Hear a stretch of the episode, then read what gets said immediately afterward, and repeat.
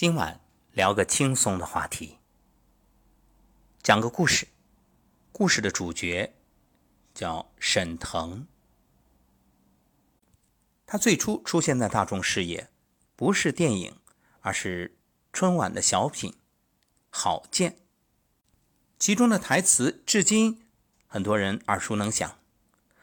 你是开眼了，我们开瓢去了。可以说一夜之间。全国观众熟知了郝建，此后多年，他连续登上春晚，从此郝建成为他的标签从被定型的困顿到成为百亿票房演员，沈腾仅仅用了五年。沈腾是少有的综艺和演戏双向开花的人，两种身份在平行世界里互不相扰，相得益彰。思路清奇，思维敏捷，他永远不会让话掉到地上。观众喜欢他，称他为长在笑点上的男人。今天，当大家提起他，不能忽视他百亿票房的成绩，更不能忽视他荧幕前波澜不惊的脸。镜头前毫无保留的他，背后的人生经历却鲜有人知。昨天我们做了一档节目，叫做《我是七零后》，沈腾就是七零后，一九七九年。他出生在东北黑龙江一片白山黑水的地方。他的爸爸喜欢唱戏，会拉小提琴，是那个年代少有的文艺青年。喜剧大师卓别林的黑色幽默是他心中的艺术盛典。沈腾五岁时穿的第一身正装是爸爸去上海出差买回来的卓别林式正装。正如预言一般，沈腾今后的人生也和喜剧。结下了不解之缘。小时候，父母经营一家饭店，母亲体格纤瘦，智慧勤劳，店里生意一直很好，这也给了沈腾姐弟相对优渥的童年生活。沈腾姐姐比他大两岁，名叫沈娜，从小乐感极强，有一个歌唱家梦想，父母也乐意将女儿朝文艺道路培养。和姐姐的光环相比，沈腾并没有展现出过人的兴趣和天赋。父母更希望他能好好读书，将来考个重点大学。日子就这样波澜不惊地进行着。除了偶尔会和爸爸一起看卓别林默剧，爱和朋友逗笑取乐之外，沈腾身上没有任何与喜剧产生交织的地方。而这份幽默逗趣，在东北这片人人能侃诙谐幽默的地方。就像水汇进水里一样稀松平常。高考时，姐姐顺利考入解放军艺术学院，沈腾成绩一般，名校之路被堵死了。这时，姐姐建议：“要不你也考解放军艺术学院试试？”对于这个考试，沈腾并没有抱太大希望。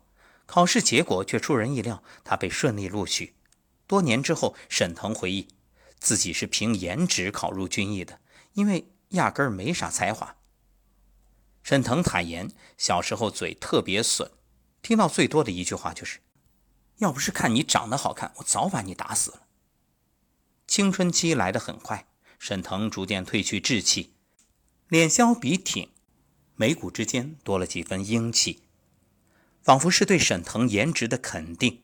还没迈进训练队，就有舞蹈系的小女生悄悄跑来送药，叮嘱他。你不要磕到碰到了。对于表演的顿悟，在哪个节点发生的改变，此时已经无处追寻了。沈腾刚到北京，一口东北话，台词老师告诉他：“如果你能把东北话拒绝了，以后会有很大发展。”表演课上，沈腾往台上一站，底下的同学就笑得乐不可支。表演老师告诉他：“你的喜剧天赋已经足够了，接下来四年我教你踏踏实实演戏吧。”沈腾聪明，学习能力很强，但经常会有出人意料的举动，有时老师也无可奈何。有一次学校交流演出，形体老师紧急在后台训练学生模仿中枪倒地，各种前倒后倒、侧踹倒，舞台上是一片眼花缭乱。唯独沈腾躺在舞台外边，将两条腿留在台上，老师都惊了，问：“在干嘛？”他不慌不忙地说。老师，我这设置的是被敌人炸弹炸飞了，就剩两条腿了。这种清奇的思维激发出他巨大的创作欲。那时表演课密集，沈腾恨不得两天创造一个新剧本。被汹涌的创作欲裹挟的他，感受到表达的快乐。大四的时候，他已经成为舞台表演的积极分子，更积攒了一批学弟学妹粉。有人一见他们班男生走出来，就大声呼喊：“沈腾，沈腾！”学校组织话剧，沈腾有时登场，戏份不多，却足够吸引眼球，是最亮眼的那一个。后来老师任命他担任舞台表演指导。专门指点学弟学妹演话剧。毕业季很快到了，这是一个总被人赋予伤感浪漫的季节。有人哀伤爱情即将枯萎，有人感叹还未配妥剑，出门已是江湖。周围同学开始为了生计或者理想奔波，行走于各大剧组导演之间，将打印成一沓的简历和照片塞到对方手中。而没过多久，这些天之骄子的简历就被源源不断的撕碎，出现在剧组角落的垃圾桶里。沈腾呢，在学校旁边租了一个公寓。这天啊，同学来敲门，送一个剧本，问他感不感兴趣。沈腾打开一看，剧名很长，叫《想吃麻花献给你拧》。沈腾熬夜看完，内心很激动，按耐不住想去面试。当时国内喜剧太稀缺了。笑点很高、思维跳跃的沈腾，竟然被麻花故事牢牢按在了剧本上。面试很顺利，沈腾如愿以偿得到一个小角色。话剧主演则是日后被誉为主持常青树的何炅和太阳女神谢娜。而当时，他们身上的标签还只是知名卫视主持人。一群天南海北的人，在这个舞台上汇集了。刚出校门的，毕业很久的，来自名校的，有舞台经验的，每个人仿佛都在较劲儿，施展出十八般武艺。沈腾在学校环境浸染了四年，突然看到视线之外更多的表演体系，就像被禁锢的人乍然接触到天空海阔，这也影响到他日后的风格创作。密集排练复盘后，这部话剧终于在贺岁档上映了。他们期许这档爆笑舞台剧可以送去大片笑声，能够在京圈文化里带来耳目一新。表演场地选在中央戏剧学院的逸夫楼，公司领导大手一挥就租了四十场。但接下来的剧情发展却令人始料未及。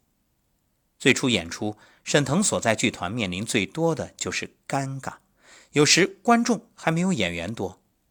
最惨的一次，上千座的剧场只卖出了七张票。看着冷冷清清的舞台，就连剧院负责人都很同情，说道：“要不这场话剧别演了，场租费给你们免了。”没办法，北京冬天飘着大片大片的雪，沈腾等人站在雪地里等候仅有的七位观众到来，致歉、退票，付上一份来回的打车钱。剧院演出成本很高。场地费、灯光费、人工费上万元，入不敷出，开始击垮这一个新成立的小剧团。有一天，领导决定裁人，目标定在一位七十岁的大爷和一位新人身上。众人觉着年轻人有潜力，一致同意新人留下。眼看老大爷要被开除了，沈腾突然表示：“每月从我工资里扣除一部分给这位老人，这样开支就省了。”北京物价很高，沈腾的工资少得可怜，每月扣除正常花费，所剩无几。因为担心老人生计，他还是决定缩减开支，帮对方一把。那时他甚至没想过会不会得到对方的感谢，而沈腾这个举动无形中提高了大家的凝聚力，大家对这里有了更多的归属感。沈腾的共情和敏捷，不只是适时伸出的那只手。面对舞台突发的变故，他总能恰当的进行解围。演想吃麻花献给你拧时，有一场戏需要谢娜吊着威亚高坐在秋千上。正式演出的时候，谢娜的话筒突然掉在地上，观众不敢出声，只是静静看着。但演出节奏被打破了。沈腾见状，赶紧在旁边搭腔：“哎，我说经理啊，咱们也赚钱了，那房盖也该修修了。”观众一听乐了。他们知道这是一个意外，却为这份机智鼓掌。随即，剧场响起善意的掌声。四十场话剧演出完的那天，他们有一个机会去海淀剧场表演。中戏门口的黄牛也跟着去了。也许是前期口碑的积累到了临界点，这场演出大获成功。演出中，不管是何炅谢娜的无厘头，还是沈腾略带矫揉造作的肢体，都让人挪不开眼。演出大获好评。演出结束时，门口黄牛每个人兜里都挣了七千多元。要知道，十七年前的七千元，那也算是一笔巨款了。面对厚鼓鼓的钱包，黄牛们嚣张万分，脚下生风。沈腾仿佛有一种天赋，对于现场氛围的调度、表演尺度的拿捏精准恰当，总会惹人会心一笑。麻花演员魏翔回忆起沈腾的表演，感叹道。他身上有一种感觉是别人不具备的，那个让我很震惊。他在台上镇定自若，极其放松，不像其他年轻的话剧演员用力过猛。沈腾的表演看似漫不经心，却恰到好处，这是他的天赋。幸运的是，他并没有浪费这份天赋。有了这天赋，沈腾作为喜剧人，在这条道路上总是给人惊喜。沈腾的身份也开始改变。起初是表演，后来转为幕后导演，独立指导了《疯狂的石头》《甜贤配》《索马里海盗》等话剧。而对于舞台的热爱，再次将他拽回台前，这一眼就再也没有离开过。舞台表演最考验默契，演员们你来我往，要把表演节奏控制在一个和弦里。此时搭档配合至关重要。说到沈腾的搭档，马丽总是第一个被想起的人。神马组合高光默契，最被观众津津乐道。而他们初次相遇是二零零五年，当时马丽刚刚毕业，在演小剧场话剧。沈腾有一天恰巧看到台上演出的马丽，对她印象很深，认为这个女孩很难得。几天后的排练现场，一位演员因故不能来，沈腾就想起了马丽，主动推荐她。马丽一来就留在了开心麻花，至此。黄金搭档正式会师，上百场剧场演出，两个人的默契度越来越高。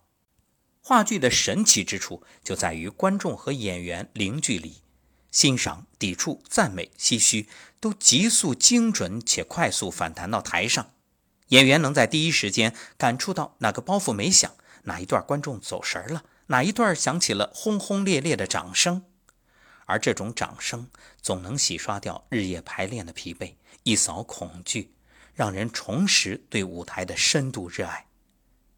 在圈子里小有名气之后，沈腾也曾接到春晚的邀请，但他认为自己还没有准备好，婉言拒绝，安心等待下一个契机。接到春晚哈文导演的邀请，已是上千场演出之后的事儿了。当时沈腾团队准备了一个小品。叫今天的幸福，编剧为了角色名有记忆点，煞费苦心，郝建就此诞生。春晚开始的前三个月，三位演员进入紧急训练、排练、登台，一切陌生又熟悉。不同于其他演员初登春晚的强烈紧张感，沈腾稍显淡定，没人认识，没有期待，他更能踏踏实实做回演员，完成一份作品。舞台上，沈腾风格自成一派。为朋友两肋插刀时耍贫，友情火苗熄灭后耍贱，虽然普通，却依旧善良。全国观众记住了他，沈腾火得猝不及防。第二年，他的搭档变成了马丽，开始了神马组合的舞台辉煌。台上的马丽火辣张扬，而沈腾扮演的小职员狡黠中自带蔫儿范儿，两个人一扬一抑，形成互补，也碰撞出了绝妙的火花。接下来多年，他多次登上春晚，也将郝建进行到底。沈腾与其他喜剧人不同之处在于，他希望作品不仅留下当时的笑料，更能留于时光，制造价值。作品也从最初的有意思转为有意义，视线聚焦了时下正火的话题。笑是引子，背后的思考才是武器。这人倒了，咱不服；这人心不就倒了吗？人心要是倒了，咱想扶都扶不起来了。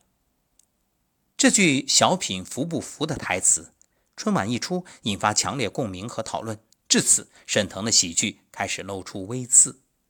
郝建越来越像活在我们周围的普罗大众，不再只会嬉皮吵闹，也会面对人生困境。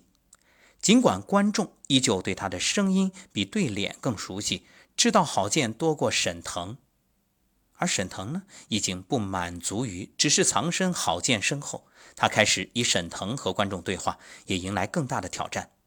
二零一五年，东方卫视《欢乐喜剧人》第一季正式筹备，邀请名单中赫然可见贾玲、宋小宝、吴君如等表演者，哪一个拎出来都可以在节目中独当一面。节目的看点和残忍之处，在于让一众人以自己擅长的喜剧表演形式在舞台拼打厮杀，相声、小品、默剧、脱口秀全都被放进同一个容器，生杀大权交给了现场观众。这段密不透风的日子，沈腾仿佛回到学生时期，找回了汹涌的创作欲。一周一个剧本的体量，将人逼到绝境，又在自我撕扯中开出灵感之花。一路过关斩将，沈腾来到半决赛。面对赛场剑拔弩张，他却拿掉了自己最擅长的包袱，用默剧的方式向卓别林隔空致敬。纯黑白色调，像从老胶片中走出来的人。悲凉落寞和人世冷暖，在他一个眼神里悉数展现。这不是观众熟悉的沈腾，这是观众不曾看过的沈腾。故事发生在公交车上，一个盗贼在偷窃，沈腾为众人抱薪，与其搏斗却被刺伤，乘客们冷眼旁观，最终帮他包扎伤口的却是小偷。这无疑是最戏剧化的一幕。此时，观众才惊觉沈腾一直被低估了。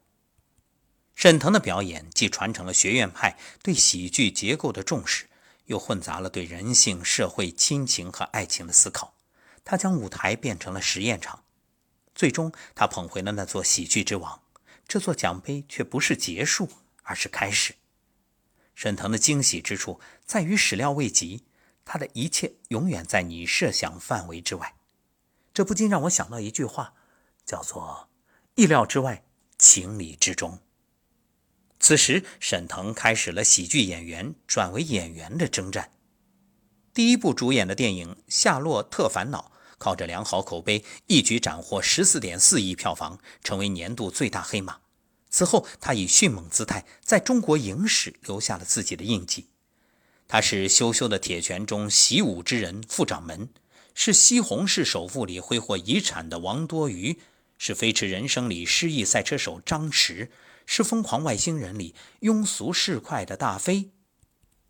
不同于舞台表演的外放，大银幕更讲究内收，一语胜过千言，一个眼神，一个表情，不同观众解读到不同情绪。沈腾精准掌握了其中的玄机。韩寒评价他。他的表演有一种不怒自威、不笑自喜、不闹自嗨、不苦自悲的独特魔力。目前为止，沈腾已成功跻身百亿票房演员行列。这条电影之路，他仅仅走了五年。事业上大放异彩的沈腾，爱情里也佳偶天成。沈腾曾在《一次就好》里唱道：“一次就好，我陪你去看天荒地老。”这恰恰吻合了他的感情观，深情久伴。二零一五年，他单膝向女友王琦求婚，而这条爱情之路，他们走了十二年。当时还是读大四的沈腾，在一次话剧排练中见到了学妹王琦，彼此都有好感，互留了电话。而真正促使感情升温的，是在一次非典晚会，王琦表演了一曲踢踏舞，轻盈灵动，笑容委婉，沈腾的心一下子被击中了。此后，他开始借机靠近学妹。他想过好多浪漫的告白桥段，但爱情的美妙就在于不期而遇，没有特定的象征仪式，爱情就在一次相约吃饭后开始了。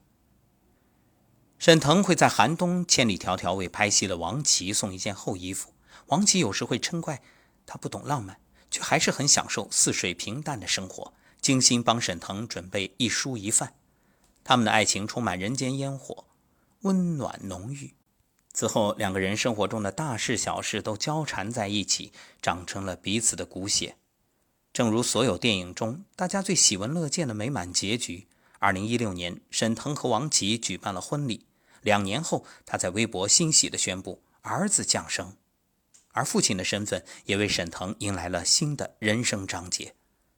沈腾和王琦始终低调，他们游离在大众视线之外，以不易察觉的方式呵护着爱情。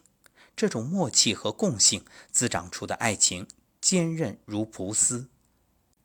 王琦曾说：“我总是埋怨你不够浪漫，而你总是跟我说，真的到那一刻，你会用生命去保护我。”是的，你爱我胜过爱自己的生命，而我爱你不仅奢求今生今世、来世永生。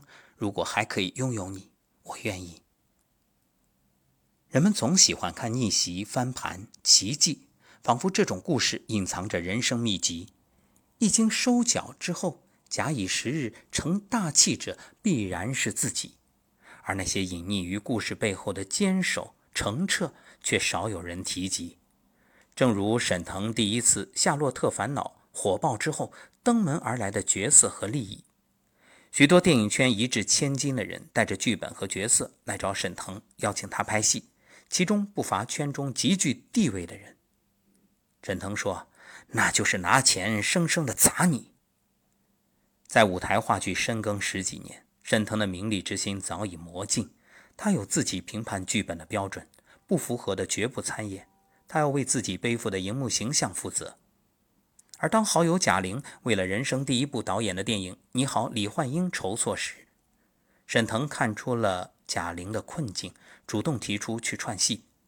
贾玲坦言：“这都百亿票房男神了，实在不好意思邀请，没想到腾哥主动要求来串一下戏。”沈腾的古道热肠一直长在身体里，即使看尽人间百态。身上仍有知世故而不世故的通透和善良。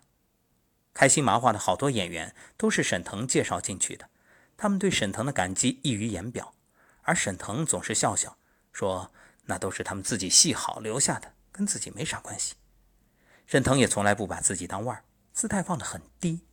他对豪宅豪车没多大兴趣，坦言胃不金贵，老觉着最好吃的就是绿瓶酒、小烤串儿。有一次采访，记者问：“您觉得人生最快乐的时光是哪一段？”沈腾想起没成名之前，一堆人围在大排档吃烧烤，光膀子，天南海北胡侃。北京夜晚的风凉凉的，喝过的绿酒瓶东倒西歪，斜在桌子边。沈腾更像是一个在艺术里求索的异乡人，一次次攀登跨界，从小品、电影再到综艺。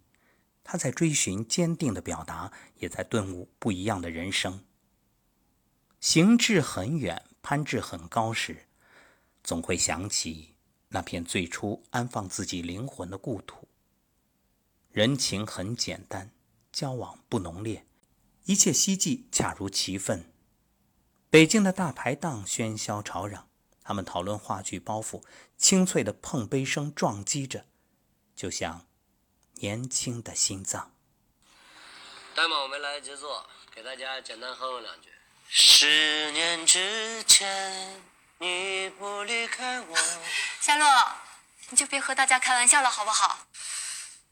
嗯，下一首啊。你送我离开千里之外。你唱周杰伦的歌干嘛？还有一首。这首歌是我最近呕心沥血创作出来的一首歌。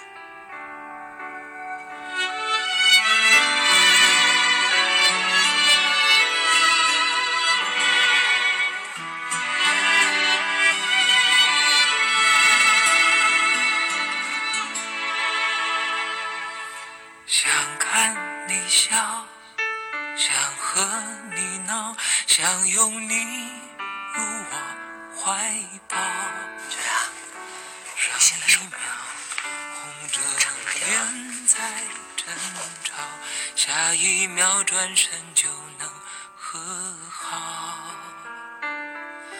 不怕你哭，不怕你叫，因为你是我的骄傲。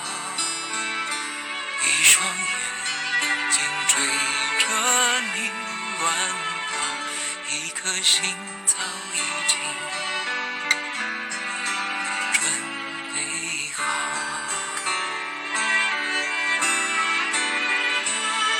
次就好，我带你去看天荒地夏洛老。你告诉在我，阳光你是不是喜欢秋雅灿烂的日子里开怀大笑，在自由自在的空气里吵吵闹闹。你可知道我唯一的想要？世界还小，我陪你去到天涯海角，在没有烦恼的角落里停止寻找。在无忧无虑的时光里慢慢变老，你可知道我全部的心跳随你跳？告诉我，你闭关这么长时间，就写了这么首歌。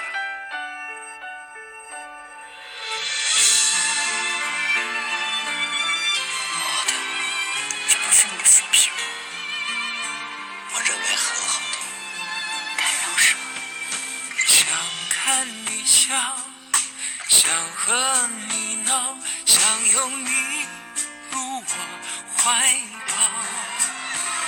上一秒红着脸在争吵，下一秒转身就能和好。不怕你哭。不怕你叫，因为你是我的骄傲。一双眼睛追着你乱跑，一颗心早已经准备好。找谁呀、一次就好，我带你去看天荒地老。大明星，你提前你也不打个招呼，我把家收拾收拾。在自由自在的空气里吵吵闹闹，你可知道我唯一的想要？世界还小，我陪你去到天涯海角，在没有烦恼的角落里停止寻找，